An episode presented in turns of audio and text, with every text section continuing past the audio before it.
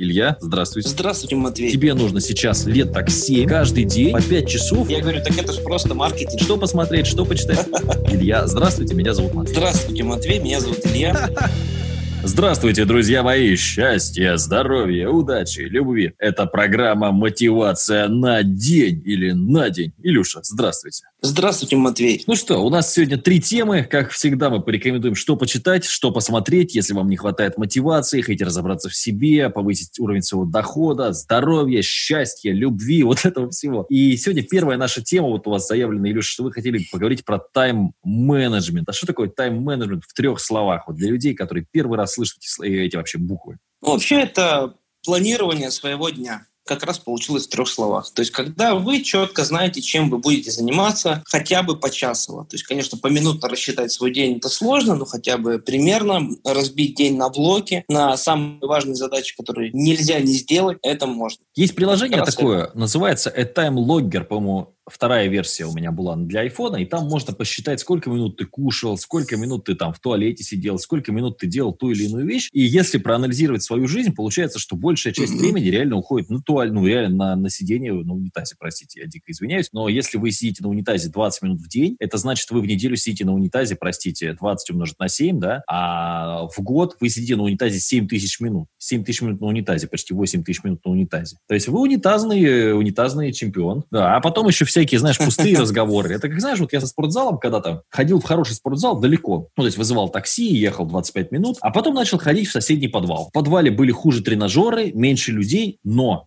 в подвал у меня занимало 2 минуты туда, 2 минуты обратно, чисто прогуляться. А в нормальный зал я 30 минут ехал туда и 20-30 минут в зависимости пробка, не пробка обратно. Представляешь, сколько времени уходить может на, на спорт. А сейчас я выхожу, вообще вот просто одел кеды, пробежал вокруг дома 5 кругов, подтянулся, вернулся домой работать. Да, я с тобой согласен. Это хорошая очень аналогия. Если мы посмотрим в тренажерном зале, куча людей, которые просто стоят с телефоном, непонятно чем занимаются. Фотографируются приходят... люди, непонятно. Фотографируются почему? Ну, на фотографирование уходит обычно одна минута, а остальное время они просто с кем-то переписываются. А что ты банки-то перестал качать? Ты же работал фитнес-тренером, я помню, у тебя была такая история. Что там, ну, не стыдно тебе? Ну, банки я не перестал качать. В общем-то, я похаживаю, просто я постарел, и вид, конечно, уже совсем не тот. А раньше был молодой вот, ну, бычара красивый, да? Да-да-да. Просто если мы посмотрим на людей, которые занимаются в тренажерном зале, то мы четко вот увидим, как неэффективно большинство людей тратит свое время. Потому что, ну, зачем ты пришел? Заниматься ты не занимаешься, с девчонками ты все равно не знакомишься, ты просто стоишь и с кем-то переписываешься. Они с тобой все равно не знакомятся, а сам... Да-да-да. Да, ну бывает, да. Такой мотивационный подкаст хороший. Так, мы с утра ничего, людей в депрессию вгоняем немножечко. Ну, нормально, нормально. Да-да-да. Вот, и я считаю, что проблема тайм-менеджмента, она вообще ключевая, и если человек зарабатывает немного, то, скорее всего, первое, с чем ему нужно поработать, это со своим временем, потому что большинство людей может просто простаивать в очереди от безделия. Они просто простаивают в залах, они просто просиживают время на работе. У нас вообще в России вот так принято почему-то просиживать время зря. А в самолете и в аэропорте, да, всегда просто... вообще прям в шоке от этого. Ты приходишь, да, в самолет, да, люди да, да. знают, что нужно будет в аэропорте, но все равно в аэропорт это все ты ждешь что-то. И люди сидят, Конечно. в лучшем случае, в WhatsApp переписываются с кем-то не по делу, да, а даже тот же самый бизнес-классом, когда летишь и в бизнесе там в зале сидишь, блин, так удобно, там, Wi-Fi, все, там, еда, сидишь, работаешь, ноутбук достал, супер удобно. Тем более, что сейчас даже ноутбук, я не знаю, ну, с появлением планшетов, да, в принципе, ты, я с того же самого iPad книжку писать вообще великолепно, никаких проблем, сидишь да пишешь. А, Матвей, я скажу даже больше, я вот лично книжку пишу вообще с телефона просто, то есть в этом нет никаких проблем. Где бы ты ни был, ты можешь просто гулять, сесть в парке и пописать книжку. Плюс ты можешь набрать кучу электронных книг, пожалуйста, то есть сейчас это вообще не проблема. Ну, с iPad скорость повыше, просто я вот пробовал тоже, я когда ехал, спокойно писал с iPad. Ну, с этого, я помню, даже в отеле мы когда в Казани, кстати, я раз пошел, э, ты пока в, в бассейне там бултыхаешься, Сейчас скажут, что напишут, что мы гомосексуалисты теперь, да. Я был с женой, а вот Илюха был один, кстати, да. И, собственно, да, сидишь, пишешь, пожалуйста. У меня есть книжка 25, 25 на 8, ее можно найти в интернете. Я очень много рассказал про тайм-менеджмент. В целом, мне кажется, что нужно просто разобраться с тем, э, чем вы хотите заниматься в жизни. Вот я сегодня, кстати, Брайана Трейси что-то слушал так фоном, и он и говорит, что я, говорит, считаю, что у человека есть два занятия в жизни. Работа и семья. Если вы, значит, на работе с кем-то стоите, у кулера, что-то треплетесь, то вы забираете время и у работы, и у семьи, потому что вы могли быстро сделать всю свою работу и уйти домой. И я в последнее время также, я, опять же, может быть, старость, но я сейчас четко понимаю, что я могу эффективно работать 5-6 часов.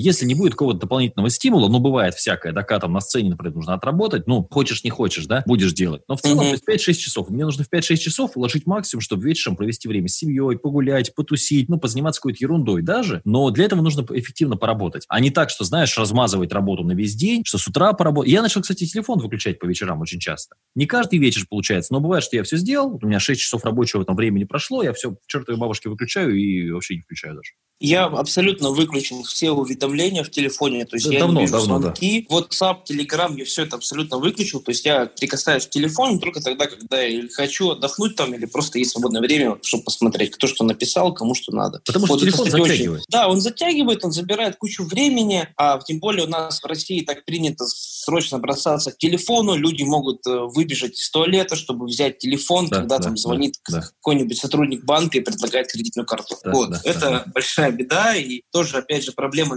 менталитета. Я считаю, что просто людям надо немножко себя в этом плане переучивать. Без проблем можно поставить в избранное маму, да, если что-то срочное, там, кого-то еще Матвея. Там, Конечно. Ну, да, и все, и, собственно...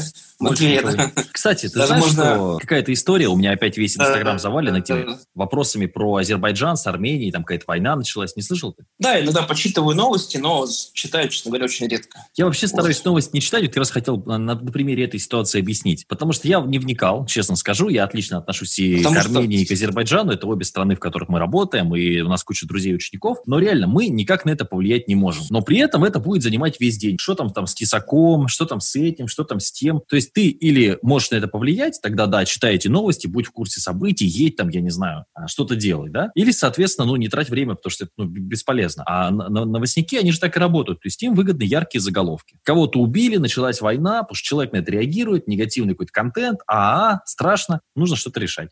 И человек начинает целый день это говно читать. Абсолютно согласен, да, тобой причем манипулируют, новости обычно сильно приукрашивают, и эти новости, они вызывают в тебе определенную реакцию, определенный негатив, и ты на ней фокусируешься, ты действительно можешь зачитаться, засмотреться, а это все твое время. Я тоже стараюсь пролистывать как можно быстрее новостные ленты, а если мне интересно посмотреть новости, то я могу просто YouTube полистать, например, да, интересных блогеров и выслушать их мнение, потому что оно, скорее всего, будет хотя бы Э, объективным, а не так, как э, указывает там кто-то сверху. Вот если мы говорим про федеральные каналы. Да тоже, по большому счету, мнение блогеров это такое, знаешь, у блогеров тоже цель э, та же самая. То есть просто тоже? раздувать постоянно, да. да, вот это раздувать, раздувать, раздувать. Я не вижу смысла в новостях. То есть для меня важнее всего новости моей деревни, там, да, потом моего города, то есть что там происходит, как там, ну, то есть какие-то вот такие вещи, которые на меня влияют. А где там что, с кем, в какой Сирии, какие конфликты, ну, это, понимаешь, больше потрачу времени, чем, чем что-то получу. Да, как, да, да. как с Беларусью была ситуация, да, но мы же ничего не решаем с тобой. То есть мы, ну, мы высказались, что мы, конечно, против там такого, такой истории, да, против захвата власти, по сути, но что мы можем сделать? Ничего, ну, сидим на жопе ровно. И народ ничего не может сделать. Ну, ходят и ходят. Мы что, должны каждый день смотреть, как они там ходят по площади? Ну, согласись, это немножко странно. Да, я полностью согласен, тем более а, многие новости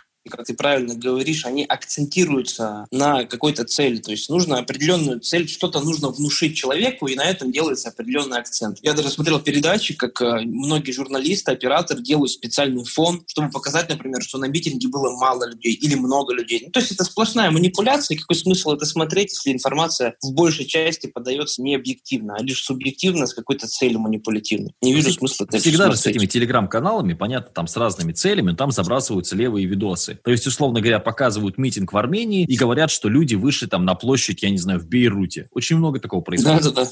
Очень много. То есть просто вроде бы люди, люди идут, знаешь, или там какой-нибудь полицейский бьет человека на митинге и говорят, вот там в Москве ОМОН озверел, а по факту это Беларусь показывают. Мы не говорим, что этого нет, да, всякая фигня бывает, но очень часто вот в эту новостную повестку, грубо говоря, тебе подкидывают одно настоящее видео и еще два каких-то фейковых видоса, чтобы вот это вот разжечь. А почему? Потому что пользовательские факторы. Ведь поисковики, они все работают по пользовательским факторам. То есть если человек много времени проводит на странице, если ему интересно, а большая часть людей это люди, которые интересуются, ну, говноконтентом, которые сидят, щелкают да, ленту. Да, да, да, абсолютно согласен. Причем я в одной книжке даже вычитал, там проводили исследования с американским президентом, там, одним из них, который вообще делал полностью придуманное событие, то есть там придумали некий теракт, что там Америка якобы с кем-то воюет, хотя этой войны вообще в принципе не было. То есть эта новость была просто выдумана, ну, высосана из пальца, mm-hmm. чтобы отвлечь внимание там, от каких-то событий. Ну, то есть даже такое происходит, поэтому ну, а у нас была вот эта история про нашего любимого мужчину, который то на медведе ездит, то каких-то стерхов там спасает, то ныряет, значит, там какие-то кувшины достает, там амфоры, да? Ну, это все истории. Угу. Это же тоже, по сути, fake news, да, такие выдуманные новости. Да, таких новостей очень много, поэтому смотреть их я не вижу абсолютно никакого смысла. Просто никакого. И знаешь, вот даже там с всякими бизнес-тренерами, бизнес-тренингами, там та же самая история с пропагандой, потому что, ну, я знаю тренера крупного России, если интересно, потом расскажу, это прям ты тоже его знаешь прекрасно, который целенаправленно покупал трафик на свои живые выступления. То есть он не выступает, как знаешь, как я, допустим, сейчас буду делать мероприятие в Москве, там, если, дай бог, так, коронавирус. Ну, 100 человек я могу собрать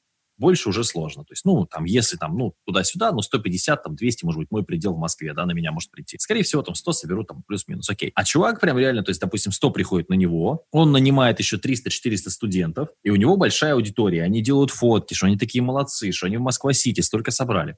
Ну, чтобы дальше, потому что это работает, это ну, социальный фактор. И очень многие блогеры же, миллионники, допустим, накручивают часть трафика, потому что если у тебя 100 тысяч просмотров и у тебя миллион просмотров, это совсем разный коленкор, и это совсем разные возможности для монетизации и для продажи рекламы. Поэтому, ну, вот эти фейковые цифры, фейковые раздутые вещи, они... Психология устроена так, что человек видит, что толпа голосует там за, за Трампа условно, ну, например, да, и угу. тоже говорит, надо голосовать за Трампа. А по факту, наоборот, если мы вспомним с тобой Марка Твена, если твое мнение совпадает с мнением толпы, тебе нужно остановиться и задуматься. Да-да-да, лучше еще делать наоборот. Так, кстати, гораздо эффективнее всегда получается. Даже, например, когда ты стоишь в очередях где-нибудь в аэропорту, надо просто посмотреть, а стоит ли в этой очереди стоять. Я вот реально много раз так себя ловил и шел смотреть даль дальние стойки, которые абсолютно свободные были, потому что люди просто стоят э, там, где стоят все остальные. Это социальный фактор и э, нежелание нашего мозга работать, нежелание нашего мозга думать, он, оно везде нам мешает, везде оно работает. А про кабинки в туалете Тут... знаешь же ты или нет эту историю? А то, что все стремятся к середине? А, все думают, что самая чистая она или в середине, или в конце, а всегда самая чистая первая кабинка. Много раз проводили исследования, то есть все считают, что первая кабинка самая грязная, потому что типа она ближе всего, и идут ага. или в середину, или в конец. То есть там разные были, разные были результаты, но всегда вот любая национальность, любая страна, всегда первая кабинка самая чистая. Меньше всего людей идет в первую кабинку всегда, в ближнюю. Да-да-да, это, в принципе, та же самая ситуация, что и с очередями. То есть вот этот социальный фактор, он работает абсолютно везде. Вот, и... Обе белые, мы... опять же, да? Обе белые, обе, обе черные. Белые, да. да. Посмотрите, если вы не смотрели вдруг «Я и другие», но это классика классика, как это можно не смотреть, я не знаю, именно 71 -го года. Ты, ты смотрел же современную версию или нет? Да-да-да, старая лучше нам. Да, старая лучше, да, я о, о чем и говорю. Посмотрите. Оригинал. Я, я и другие 71 -го года, это все, что вам нужно знать про самих себя и про людей вокруг, и прям легче станет жить. Да, так как мы все-таки выжили благодаря коллективизму, мы всегда жили в стаях, в группах, и вроде бы даже наши предки съели других наших похожих предков. А благодаря этому у нас выработался вот такой вот инстинкт коллективизма, который сейчас в современном мире вообще принципе, не нужен для жизни, но инстинкты есть инстинкты, они до сих пор работают, они до сих пор думают, что мы живем в пещерных временах, и нас может съесть какой-нибудь тигр саблезубый, поэтому мы стараемся держаться друг друга поближе. Ну, вот. ну и благодаря этому, собственно, не, хотим, не, не хотим рисковать, как раз вот наша вторая тема сегодня про риск, да? Не хотим рисковать, да, да, да. потому что кажется, что вроде бы, ну, там все голосуют за жуликов и воров, ну и я проголосую за жуликов и воров, чтобы не выделяться. Типа я такой, как все, все нормально. Совершенно верно. Я считаю, что в современном мире риск как раз очень даже необходим. Я думаю, что любой из слушателей, если вспомнит какие-то вот хорошие события, которые происходили в его жизни, вот он как, какие-то изменения, которые были действительно существенные, как-то повлияли на его жизнь, а, то точно за этим изменением стоит риск. Я просто вот уверен, даже можешь сам что-то подумать, придумать, когда ты, например, уходишь с наемной работы, начинаешь свой бизнес, ты жестко рискуешь, особенно если у тебя двое детей, один ребенок, второй ипотека, да, то в этом случае ты сильно рискуешь. Но ри- только риски тебя приводят к очень хорошим каким-то существенным результатам, потому что я считаю, что жизнь, она вообще измеряется не годами, а прожитыми рисками, потому что за один год можно реально, если ты постоянно рискуешь, пытаешься что-то изменить в своей жизни, ты один год можешь прожить лучше, больше, чем там 5 и даже 10 э, предыдущих. Потому что большинство людей действительно просто проживает а, года, но их жизнь по факту никак не меняется. Вот у многих людей спроси, ну, что пять лет назад было, что сейчас, в принципе, одно и то же. лет назад но когда ты настраиваешься... Да, да, да. да. по заводу. Вот. Но когда ты начинаешь рисковать, регулярно что-то делать новое, пробовать, когда твои доходы растут десятикратно, то это как раз-таки доступно благодаря риску. Поэтому риск в современном мире это очень хорошо. Риск надо любить, потому что никто тебя больше не съест. Ты не умрешь от голода, ничего с тобой страшного не будет. Там даже если ты потеряешь работу, потому что даже современные бомжи живут намного лучше, чем наши предки там 100 тысяч лет назад. Просто намного лучше. И об этом мало кто задумывается. Вот, поэтому рисковать надо очень много. А, риск это очень хорошо. Чем Мне кажется, больше самый попыток... большой риск – это остаться как раз-таки серым, никому не нужным, никчемным человеком, да, да, которого да. всем наплевать, конечно, который зарабатывает свои там смешные копейки, да, живет в кредит в ипотеку, ездит на так себе машинке, живет с так себе женщиной, а, в так себе квартирке. Вот мне кажется, это самый большой риск. То есть прожить серую, скучную, тупую, бессмысленную жизнь. Вот это реальный риск. Согласен, да. Прожить серую жизнь, проходить на одну и ту же нелюбимую работу, это просто, ну, можно сказать, что ты враг сам себе, ведь если ты а, ходишь на работу, на которой ты проводишь большую часть своей жизни, и она тебе не нравится, ну, либо ты мазохист, у тебя есть такие наклонности, которые выражаются через твою работу, такое тоже бывает, но это редко, это скорее дефект. А, ну, либо ты просто сам себя не любишь. Либо дурачок, вот, да, совсем, совсем безумный какой-то. То есть, если тебе не нравится, я согласен абсолютно, причем а с людьми разговариваешь, вот у них какой-то страх. А чего ты боишься потерять? Работу, которая тебе не нравится, начальника, которого ты ненавидишь, зарплату, которой тебе не хватает. Это настолько, знаешь, ну, как бы, вот вроде бы элементарная вещь. И, когда, и самое забавное, что когда ты обсуждаешь это на каком-то абстрактном примере, да, вот мы берем некого мальчика Петю, который ходит на работу, ему платят мало, и она ему не нравится. Ну вот дай совет Пете. Ну, Пете нужно перестать ходить на эту работу, найти другую работу. Логично, да? Начать работать Абсолютно. А когда ты говоришь с конкретным человеком, вот который живет в этой парадигме Пети, то есть который сам вот этот Петя и есть, он так, а как, да вот, а как же у меня кредит, а как же у меня ипотека, а как я буду, да куда меня возьмут, да без опыта никуда не возьмут, да без связи никуда не возьмут, это тебя везде возьмут, ты умный. То есть начинается вот вообще любое вот это бешеное нытье. Мне кажется, таких людей я, вот, например, избегаю. Этого нытья, потому что тяжело. Ну что, у меня много знакомых из старой жизни, людей, для которых сходить в ресторан, допустим, посидеть, перекусить, это вопрос, знаешь, там, дискуссии, подготовки, какого-то обсуждения. Ну, не хрен обсуждать, понимаешь, или да, или нет, ну, на мой взгляд. И с точки зрения траты времени, да. И для меня больше риска, знаешь, прообщаться с этим токсичным говном, да, или тратить время на, на соцсети. Ну вот как может, ты ВКонтакте сидишь, ну как можно сидеть ВКонтакте, я вообще не понимаю. Сидеть эту ленту тупую листать или в ТикТоке, ну что там делать? Нет, единственное, что я делаю ВКонтакте, это иногда проверяю личные, личные сообщения, то, как отвечает мой сотрудник. Ну, то же, то, то же самое, то же самое абсолютно, то же самое. То есть я могу зайти и посмотреть, как отвечает сотрудник, все, больше ничего не делал. То же самое ТикТок, абсолютно. То есть, ну, тратить время на общение с кем? То есть это же, ну, я не знаю какого-то там, знаешь, мудрого там э, чувака при бабках, который сидит в ТикТоке и что-то кому-то отвечает. Да кому это нужно? Зачем? Абсолютно верно, абсолютно верно. Чем больше человек зарабатывает при этом, я заметил, тем больше он, во-первых, рискует, пробует нового, и тем более жестко у него урегулирован день. То есть у него прям там каждая чуть ли не минута распланирована. То есть он четко понимает, чем он будет заниматься, к чему он идет, да какие новые проекты он пробует. И вот чем богаче человек, тем больше у него вот эти вот навыки развиты. А, допустим, да, сидеть в социальных сетях, спорить в комментариях, вот особенно мне это просто ну, очень-очень смешит. Но это очень глупая трата времени. Потом такие вот люди как раз-таки жалуются, что у них ничего не получается. Доказывать, знаешь, кому-то, что вот этот человек там туда-сюда Да-да-да.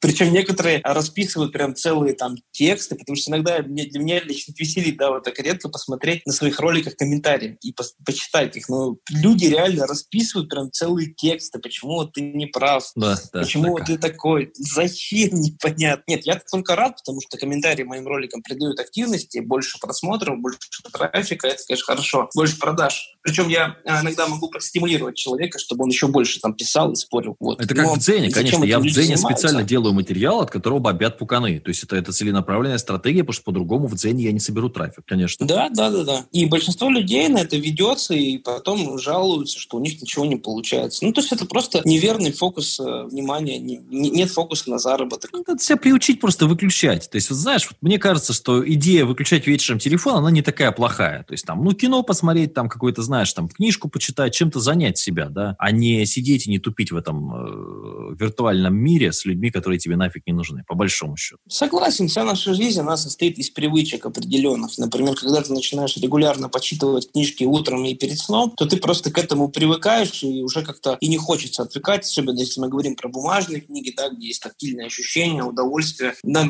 ну, интересные книжки, из которых ты получаешь практическую информацию, намного эффективнее почитать. И ты знаешь, вот, я не знаю, у тебя же детство давно тоже прошло, но вот я, не знаю, я играл в футбол с ребятами, я стоял на воротах, вот, то есть это было нормально в моем детстве. Там, ну, я специально готовился, чтобы стоять на воротах. Я просил ребят позабивать мне мячи. У меня были какие-то худо-бедно простые, ну, там, какие мог себе позволить, там, вратарские перчатки, наколенники. То есть я выходил и играл с детьми на улице. А сейчас я вот приезжаешь, допустим, там, в любую страну, если сидят русские, то обязательно, значит, у них у ребенка планшет перед лицом, и ребенок как, ну, как, знаешь, как вот биоробот, то есть он засовывает ему еду, и он сидит, у него там какая-то свинка Пепа или там какой-нибудь лунтик, да, да, и да. все. То есть он, он не, не может коммуницировать с людьми вообще. Я считаю, здесь две проблемы. Первая проблема – это слишком развитые информационные технологии, которые дают доступ вот к таким фильмам, играм, планшетам, телефонам. Ведь у нас же в детстве не было этих коммуникаторов, у нас не было телефонов, поэтому мы в них и не залипали. И вторая проблема – это то, что родители не подают нужного, должного примера, потому что ребенок формирует свои действия, и в том числе коммуникативные,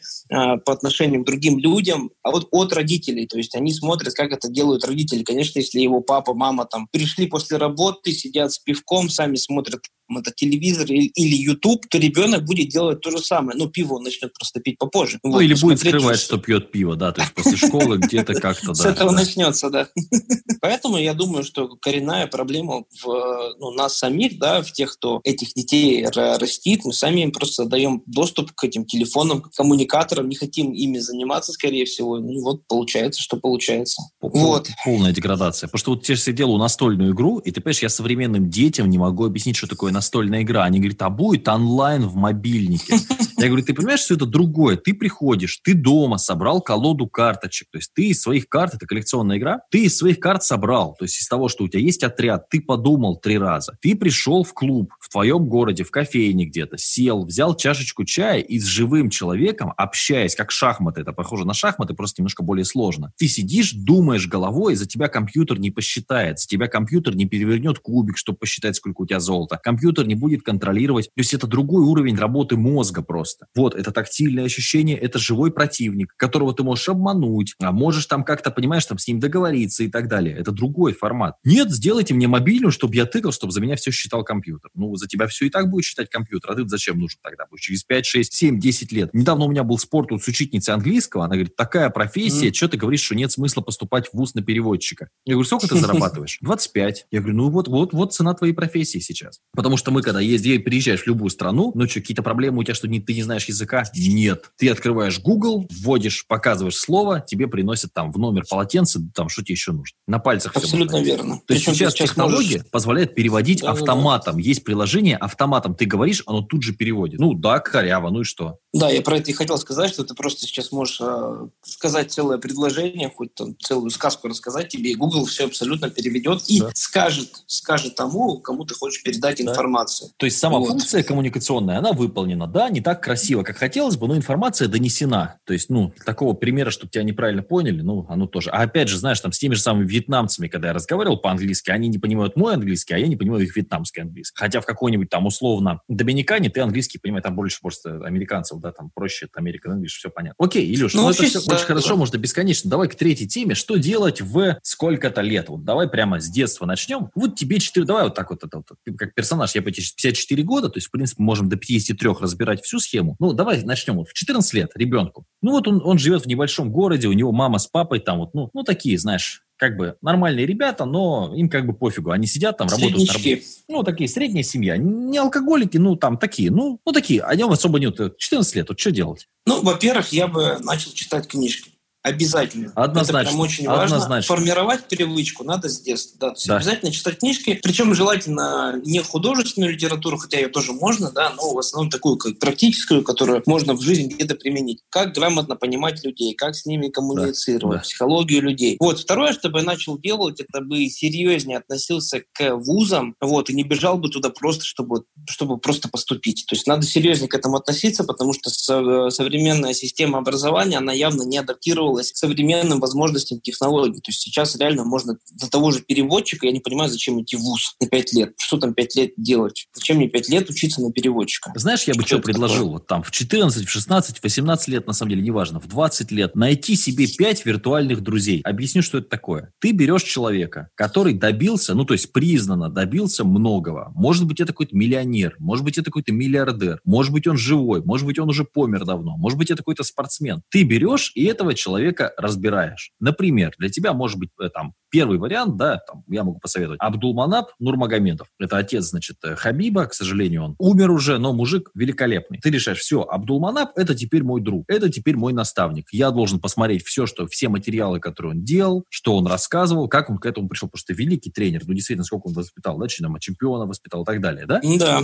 Что да. они делали? Ну, нравится тебе, допустим, Хабиб Нурмагомедов. Там, да даже ты знаешь, я тебе даже больше скажу. То есть там Клава Кока. Ты знаешь, что у Клавы Коки, при всем при том, да, у нее тоже есть история успеха, вполне себе. То есть девочка а, очень долго старалась, пыталась, ее посылали много где. Она пошла не на то, но хотела заниматься музыкой. То есть это история, которая тоже может мотивировать. Я понимаю, что там, конечно, в общем ряду там рядом э, не поставить ее там с каким-то там Майклом Джорданом и так далее, ну, или там с э, Махатма Ганди. Но тем не менее, Клава Кока это, пожалуйста, тоже, если для вас это там. Найдите людей, которые добились результата в том, в чем вы хотите, и сделайте их своими друзьями. Пусть у вас будет пять человек, на которых вы опираетесь. И когда вы э, там, какая-то ситуация в жизни, там какая-то, вы спросите лучше совет у этого человека, в своей голове, в его интервью, в каких-то материалах, в книгах, чем у вашего друга Димки. Потому что ваш друг Димка, он алкаш и закончит в лучшем случае в тюрьме. В лучшем случае. Ну, может быть, будет ипотечником и так далее. Каким-то, да, вот этим нищим рабом очередным. А Уинстон Черчилль, как, как бы поступил Уинстон Черчилль в этой ситуации, если вам нравится он? Как бы в этой ситуации поступил а, Эрл Найтингейл? То есть кто угодно, вот, кто вам нравится, того и берите. Но человек, у которого есть результаты. Не какой-то там блогер на Ютубе, который там... То есть это, это, это нет. Конкретно, поня... вот я бы, я бы с этого начал. То есть, кто, кто ваш друг? Пять друзей виртуальных. Для меня в свое время, я честно скажу, одним из примеров был Владимир Довгань. Я читал его книжку, ты не читал? «Я был нищим, стал богатым». Да, я читал ее. Вот на меня... Хорошая я, книга. Я не говорю, что она прям, знаешь, какая-то там супер, какая-то новая, там какие-то, знаешь, вот как сейчас молодежь говорит, это все вода, это все какая-то ерунда. Я тебе клянусь, у меня была дичайшая депрессия, я ничего не хотел, ничего не хотел. И, ну, очень тяжелый был период жизни. И я слушал эту историю, думаю, блин, вот пацан, а, у него, он родился в этом поселке Ерофей Павлович. Нищая семья, у него там дислексия, он там в школе его дебилом называли все, брат у него там умер в этой катастрофе, все хреново у человека. И он сделал эту книжку книжку по карате написал, заработал денег, потом там, я думаю, блин, вот это уровень. Или Тиньков тот же самый, да, вспоминали тоже его. При всем при том, да. да блин, ну пацан поднялся, и мне кажется, вот, вот, вот это такое, знаешь, вот такие должны быть а виртуальные наставники. Да, и причем, мне кажется, самое будет доступное получение информации о том, как они мыслили, как раз-таки через книги. Потому что практически у каждого богатого известного человека есть автобиография, того же Тинькова, да, правда, мы вспоминали. И через книги можно спокойно просмотреть, как человек мыслит и примерный образ его составить, и действительно ты можешь проецировать, а, как бы этот человек поступил бы в той или иной ситуации. Ну и следующее, конечно, надо смотреть на профессии, а, сколько реально человек может зарабатывать такой-то профессии. То есть это несложно мониториться, берешь, заходишь заходишь на да, любой да, сервис да, с вакансиями, пожалуйста, да. посмотри. Но если... для вас ориентир, да? То есть вот первый, да? первый пункт, не нищий бомж, это 100 тысяч рублей. Может ли ваша профессия в месяц тащить 100 тысяч рублей дохода? Нравится ну, ли хотя вам эта профессия? Помогает ли она людям? И 100 тысяч рублей хотя бы вот тащить может ли она вам? Да-да-да, это достаточно хороший ориентир, хотя 100 тысяч в месяц тоже не супер. Наверное, по меркам Европы это достаточно нищий человек, потому ну, что... это по меркам России тоже там туда... Но, но тем не менее, это, это это да. вот эфир, это минимальный, то есть для вас должны быть от. точки минимум, да, да, от 100 вы должны от. зарабатывать. Все, что меньше, это, ну, ну как бы, это можно улыбаться, там, плакать в три ручья, надеяться на других людей, но все это нет, то есть это все не работает, то есть вы работающие нищие, если вы зарабатываете меньше, все, третьего у вас нет пути. Да, и таких профессий не так много, и при этом а, нужно делать поправки на то, что сейчас мир очень быстро меняется, и многие профессии, которые сейчас нужны, скоро будут не нужны. Ну, например, продавец, водитель, я думаю, что эти профессии скоро умрут, они будут не нужны. Даже врач, скорее всего, будет в своем функционале с точки зрения оказания помощи пациенту ограничен, потому что сейчас очень много роботов уже делают операции, причем операции они делают лучше намного, чем человек, потому что робот не придет с похмелья точно, и руки у него трястись не будут. Ну вот ты знаешь, врач, наверное, одна из тех профессий, на которые можно поступать, но опять же смотрите, чтобы вы зарабатывали деньги, потому что ты знаешь, это все очень хорошо, когда ты хочешь помогать людям и так далее, но есть условия, угу. в которых люди, я работал просто в больнице, есть условия, в которых людям помогать невозможно то есть ты не всесилен. И действительно, ну, все люди думают о себе. То есть вот это все, я такой хороший, такой классный, вот эти блогеры на YouTube вам рассказывают, все это, конечно, ложь. Все люди заинтересованы в себе в первую очередь. Просто кто-то это лицемерно скрывает. Так вот, вы должны четко понимать, что надо быть заинтересованным в себе, что выгодно вам. Помогать всем классно, замечательно будете, когда у вас будут деньги. Да, я абсолютно согласен. В первую очередь нужно думать о своей шкуре. Опять же, если говорить про, про врачей, врачи тоже бывают разные. Бывает пластический хирург, который зарабатывает просто огромные деньги. А бывает какой-нибудь терапевт, который сидит в городской больнице за 25 тысяч рублей. То есть, в обшарпанном кабинете я тоже, опять же, надо... На копеечную зарплату да, без да. перспектив. Да, вот. я просто то есть надо тоже смотреть... Да, да, нужно конкретно прям конкретизировать, кем я конкретно хочу быть. Пластическим хирургом, делать такие операции, буду зарабатывать столько-то. Вот тогда есть смысл идти в ВУЗ. Есть да. смысл. Куда я устроюсь устроюсь, первое, куда я устроюсь на работу с этой профессией? 71% сейчас последнее вот э, HeadHunter исследование, 71% угу. после вышки работают не по специальности. В Макдональдс вас взяли бы и без вышки, в пятерочку берут без высшего образования. И не нужно слушать идиотов. Если человек работает с вами вместе в пятерочке и говорит, да чё, куда ты пойдешь, э, какой бизнес, э, нужно понимать, что перед вами человек, ну то есть как бы люди не рождаются равными, давайте честно. И мышление у людей разное. Есть люди, которые всю жизнь будут таскать коробки. Мы не должны их там не любить, ненавидеть, оскорблять. Это нормально. Есть люди, которые могут только одеть маску на голову и ходить дубинкой бить бабушек э, в, в Минске на площади, понимаете? То есть есть такие люди. Но вы-то что хотите? Вы хотите вот так жить или вы хотите жить достойно, попутешествовать, посмотреть мир, построить дом, там жить у океана? То есть вот чё, вы, вы что хотите сами? То есть написать книгу, то есть быть полезным, каким-то интересным, там, чтобы вас там любили люди, чтобы к вам подходили на улице. Я тебе рассказал, у меня с азербайджанцами была ситуация или нет? Нет, не рассказывал. Короче, реально,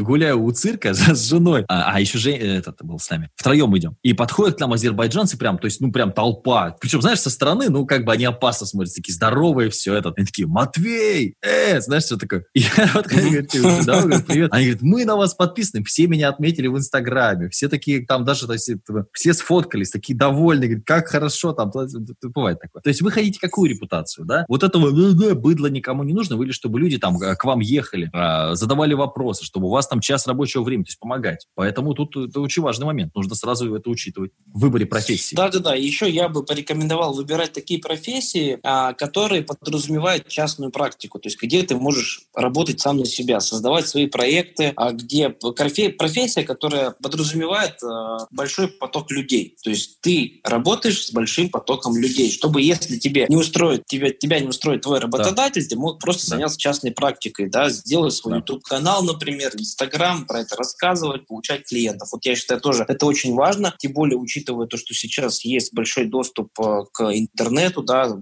куча социальных сетей. Я считаю, что нужны такие знания, которые можно монетизировать через эти социальные сети. Это будет огромнейшим преимуществом. Знаешь, вот для самых маленьких, кстати, вот не знают, чем заняться, маленький город, туда-сюда, художественная школа. Ребят, вот пойти отучиться рисовать, поверьте мне, это всегда вам пригодится. В куче профессий, если вот мы маленькие там еще совсем, есть возможность художественную школу заканчиваете, это дико полезно, дико хороший навык. Он никогда не повредит. Вот это из того, что может получить любой в любом городе мира, России и так далее. Да, я вот буквально на нашем с тобой вебинаре тоже рассказывал про профессии, которые, про ребят, которые работают у меня. Вот, допустим, у меня есть монтажник, который просто монтирует мне ролики, парень зарабатывает 25 тысяч в месяц. При этом он мне, как э, предпринимателю, тоже приносит очень огромную Конечно. пользу, потому что он разгружает меня по времени, он делает те вещи, которые я в принципе не умею делать. А по факту человек владеет, по-моему, одной или двумя да, программами. Да. Художник Поэтому... ничего не умеет, ничего не умеет, только рисовать. Две картинки в день формата А4. Вот, ну, видел у меня, есть, мы сейчас по игре по нашей делаем. Да, да, да. Две картинки в день, 4000 рублей в сутки. И это еще я, я с ним договорился, потому что меня знают, как бы меня любят, интересный проект. То есть 120 тысяч рублей человек может сидеть дома, пить кофе, рисовать картинки гномов, зарабатывать деньги. Ну, в моем случае гномов. Почему нет?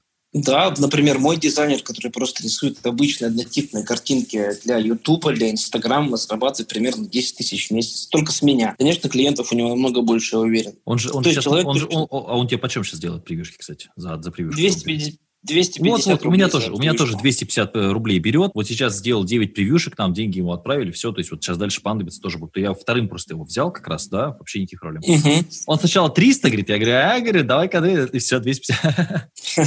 Ну да, это хорошая рыночная цена, кстати. Хорошая рыночная ну, цена, нормально да. да. То есть можно начинать в 14 лет спокойно вот такой, уже, уже заниматься, пожалуйста. При том, что у человека репутация, кстати, тебе я порекомендовал его, а сейчас я тоже к нему вернулся, потому что очень много людей людей говорят, я могу рисовать картинки, но в итоге сливаются через неделю, пропадают, да. забивают. Миллион каких-то вопросов. Он вообще ничего не спрашивает. Я говорю, мне нужны картинки с Матвеем, какие-то смешные, все, вот тебе моя сотрудница будет писать. Сотрудница, я даже не знаю, я даже не вижу, как работает он, как работает она. Оба сидят, делают, угу. все, никаких проблем. Да, и причем этой профессией ты можешь заниматься, пожалуйста, в 13-14 лет. И этому обучиться как... можно, простите, ну 6 месяцев это предел, чтобы все освоить в этом фотошопе. Было бы желание. Я сам, когда начинал, когда сам начинал рисовать картинки, я освоил фотошоп за 2-3 дня. Ну, конечно, это были простые картинки, не такие, как делает дизайнер, да, чтобы прям стать спецом, ну, там даже, наверное, меньше. 2-3 месяца плотно работает, и будешь отлично рисовать. Там не так-то много функций. Ну, все-таки э, дизайн делать. Рисовать-то это такой более серьезный уже навык. Ну, дизайн делать. Опять да, же, да, от да. уровня, от да. уровня, да, то есть что рисовать? Какие-то простые скетчи или это прям что-то такое серьезное? Ну, давай, в принципе, обсудили, что почитать. Что почитать? Я сегодня хотел порекомендовать книжку «Гормоны счастья». Она позволит вам глубже разобраться в самих себе. Приятно, ты тоже читал «Гормоны счастья», ты уже говорил.